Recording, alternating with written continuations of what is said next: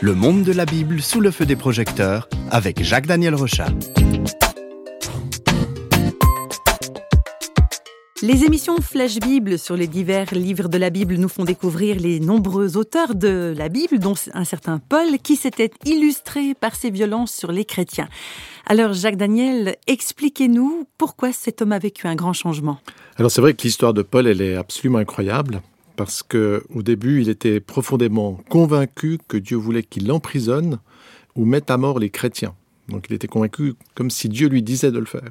Mais un jour, le Christ ressuscité se révèle à lui et puis cette rencontre va totalement bouleverser Paul et il va devenir l'un des plus grands témoins du Christ dans son époque. En plus, il sera battu, persécuté à cause de sa foi. Ainsi, dans le livre que nous allons étudier aujourd'hui, Paul est enfermé dans la froidure d'un cachot à cause de sa foi. Donc voilà un homme qui mettait les autres en prison, il se retrouve euh, lui-même en prison justement. Voilà, tout à fait. Alors la, consécration de Paul l'a déjà conduit à bien des souffrances, car dans les premiers siècles, on peut rappeler que la foi chrétienne était l'objet de grandes persécutions, en particulier de la part des empereurs romains. À cette époque, à l'époque de ce livre, eh bien, nous sommes en l'an 67, et c'est le cruel empereur Néron qui règne sur Rome. Cet homme se prend pour un dieu, pour un artiste, etc., mais surtout il fait subir d'horribles tortures aux chrétiens. Par exemple, il va les suspendre sur des croix, et les brûler pour éclairer son jardin. Donc euh, Paul se retrouve en prison entre les mains d'un gouvernement qui est abject. C'est vrai qu'aujourd'hui on a de la peine à nous imaginer la condition des chrétiens qui croupissaient en prison avant d'être torturés et mis à, mis à mort juste à cause de leur foi. C'est pourtant dans cette situation que Paul trouve encore la force d'écrire une dernière lettre à son ami Timothée. Cette lettre va précéder son martyr puisque Paul étant, selon la tradition, décapité quelques mois plus tard.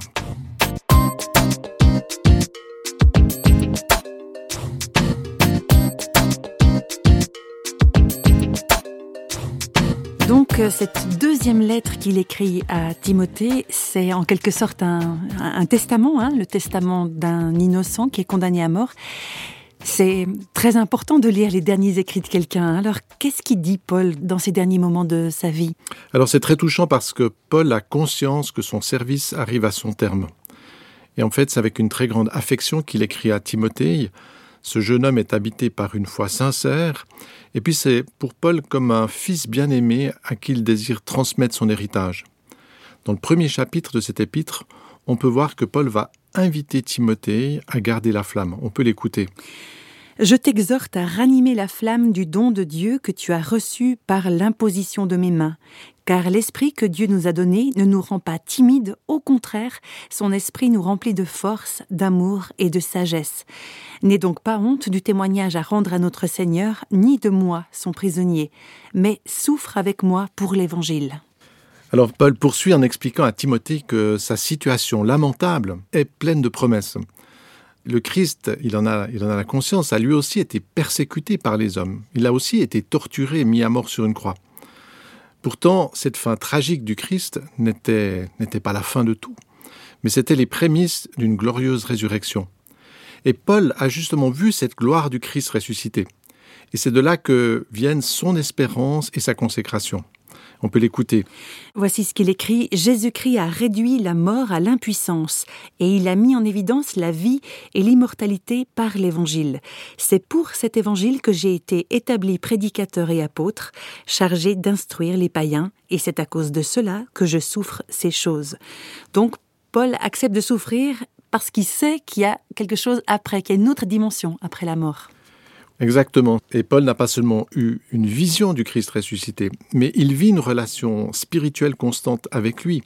C'est pas simplement un événement dans sa vie, oui, une fois, non. Non, pour lui, cette rencontre avec le Christ a inauguré une relation personnelle avec lui, une relation intime avec lui. Et ce soutien du Christ à côté de lui va le combler. Euh, et à cause de cela, il sait que ce monde et ses souffrances ne sont que passagers. Dans le chapitre 2, Paul invite Timothée à se consacrer entièrement à l'Évangile et justement à pas se laisser prendre, se laisser accaparer par les futilités de ce monde. Voici ce qu'il écrit, par exemple, Souffre avec moi comme un bon soldat de Jésus-Christ. Il n'est pas de soldat qui s'embarrasse des affaires de la vie s'il veut plaire à celui qui l'a enrôlé. Et encore plus loin, efforce-toi de te présenter devant Dieu comme un homme éprouvé, un ouvrier qui n'a pas à rougir, qui dispense droitement la parole de la vérité. Et un peu plus loin encore, fuis les passions de la jeunesse et recherche la justice, la foi, l'amour, la paix, avec ceux qui invoquent le Seigneur d'un cœur pur.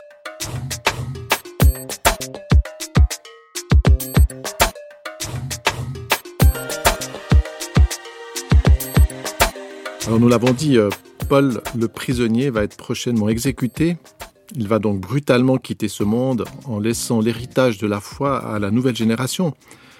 C'est une période assez critique finalement parce que Paul fait partie de ces apôtres qui ont vraiment vécu proche de, de Christ. Qu'est-ce qu'il va se passer plus tard? Et dans le chapitre 3, Paul nous partage une révélation qu'il a reçue sur le futur. C'est en quelque sorte une parole prophétique que l'on peut écouter. Sache que dans les derniers jours, il y aura des temps difficiles, car les hommes seront égoïstes, amis de l'argent, fanfarons, hautains, blasphémateurs, rebelles à leurs parents, ingrats, irréligieux, insensibles, déloyaux, calomniateurs, intempérants, cruels, ennemis des gens de bien, traîtres, emportés, enflés d'orgueil, aimant le plaisir plus que Dieu. C'est un sacré tableau, ça. Mais c'est vrai quand on écoute cette liste, euh, on se dit, euh, mais il viendra dans les derniers jours. Et Paul lui-même vivait dans une époque qui était déjà pas facile, avec toutes ses cruautés, ses violences. Mais il a la révélation que le mal va encore s'accroître et que la société humaine va partir encore plus à la dérive. Amour de l'argent, orgueil, recherche absolue du plaisir, opposition à Dieu, euh, toutes ces choses sont malheureusement bien présentes aujourd'hui et on a l'impression qu'elles continuent d'enfler dans nos sociétés que, en tout cas, pour ma part, j'ai déjà cette vision qu'en quelque sorte, il y a quand même des valeurs profondes qui sont en train de disparaître et qu'il y a comme un espèce d'endurcissement dans notre société. Euh, il y a finalement une forme d'arrogance contre Dieu et contre le bien qui se manifeste. Et Paul, dans sa prison, alors qu'il va mourir, a déjà cette vision de ces temps qui viennent, qui seront finalement euh, difficiles. Donc cette lettre de Paul à Timothée annonce quelque part que l'accroissement du mal, c'est un signe que le monde va basculer. Oui, et cela nous, rappelle une parole de Jésus dans les évangiles où il parle d'un champ dans lequel vont se retrouver du bon grain et puis aussi euh, des semences d'herbes empoisonnées. Et ce que Jésus va montrer, c'est que les bonnes et les mauvaises plantes vont grandir et qu'elles vont continuer de grandir jusqu'au jour de la moisson. Et ce jour de moisson est un symbole du moment où la vérité éclatera. Paul va être exécuté, donc euh, il va disparaître, sortir de ce monde, comme euh, nous allons tous le faire au travers de notre mort. Mais pourtant, lui, il sait qu'il a fait le bon choix et que le Dieu qu'il a servi et aimé sera là pour l'accueillir. Ça, je trouve ça assez extraordinaire. Il arrive au bout de sa vie, il, a, il a, fait son parcours, mais on peut écouter cette, euh, cette touchante proclamation qu'il nous transmet.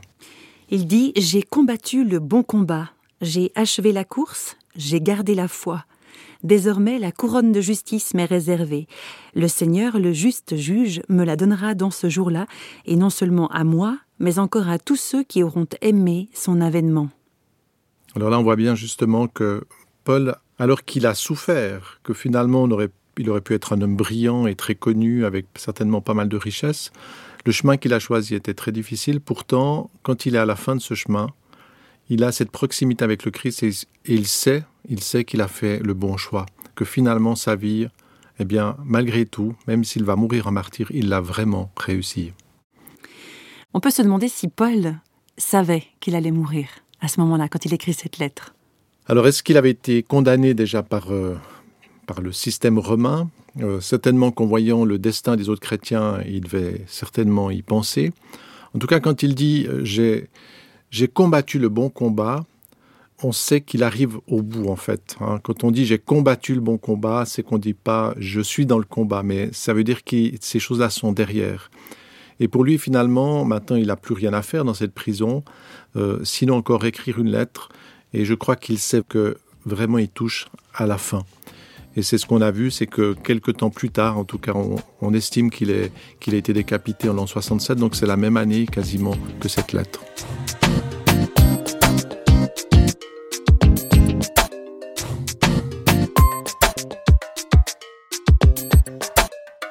Avec cette deuxième lettre de Paul à Timothée, on a partagé les souffrances de Paul, on a pris aussi connaissance du message hein, qu'il a envoyé à son jeune ami avant d'être lui-même exécuté. Qu'est-ce que vous allez nous dire, Jacques Daniel, avant qu'on quitte Paul pour aujourd'hui? Alors, c'est pas par hasard que cette lettre, euh, vous, imaginez, c'était une petite lettre personnelle finalement, et aujourd'hui elle se retrouve euh, dans la Bible. Elle est à disposition de, milliers et de milliers de, de lecteurs de la Bible. Euh, c'est pas un hasard parce que ce dernier message de Paul s'adresse à tous ceux qui désirent être fidèles à Dieu. Et cette fidélité, nous l'avons vu, Paul l'a vécue et cela l'a conduit à accepter une vie difficile. Pourquoi il l'a fait? Pas simplement pour être quelqu'un d'héroïque, non, il l'a fait par amour pour Dieu et pour les autres. Cette lettre touchante nous rappelle que le fait de suivre Christ peut nous conduire à subir la violence des adversaires de Dieu et même à perdre la vie. Malgré tout, Paul n'a jamais été abandonné. Et même dans ce sombre cachot, Christ est à ses côtés. Et ça, c'est assez extraordinaire. Il va le dire dans sa lettre, beaucoup de gens l'ont abandonné. Il, donne même des noms de gens qui étaient probablement proches de lui et qui vont s'écarter de lui quand il va peut-être être emprisonné.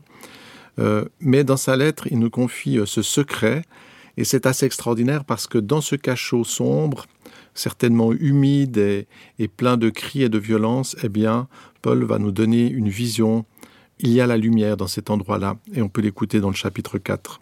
Alors voilà son secret, c'est le Seigneur qui m'a assisté et qui m'a fortifié, afin que la prédication soit accomplie par moi et que tous les païens l'entendent. Et j'ai été délivré de la gueule du lion. Le Seigneur me délivrera de toute œuvre mauvaise, et il me sauvera pour me faire entrer dans son royaume céleste. À lui soit la gloire au siècle des siècles. Amen. Voilà comment il termine. Hein. Oui, alors c'est, je trouve assez magnifique parce que ce serviteur fidèle euh, a utilisé son temps, ses richesses, ses compétences à servir le Dieu éternel. Il va perdre son corps et il en a conscience. Beaucoup de gens aujourd'hui n'ont pas du tout conscience que leur corps est fragile, qu'ils peuvent le perdre à tout moment. Lui, il a conscience de cela, mais plus fort que la fragilité de sa vie, il a cette assurance dans ce Dieu vivant. Et cette assurance nous encourage, nous tous, euh, auditeurs qui entendons ces paroles, à faire aussi ce bon choix. Et je vais mentionner ces toutes dernières paroles, celles qu'on trouve à la fin vraiment de ce livre.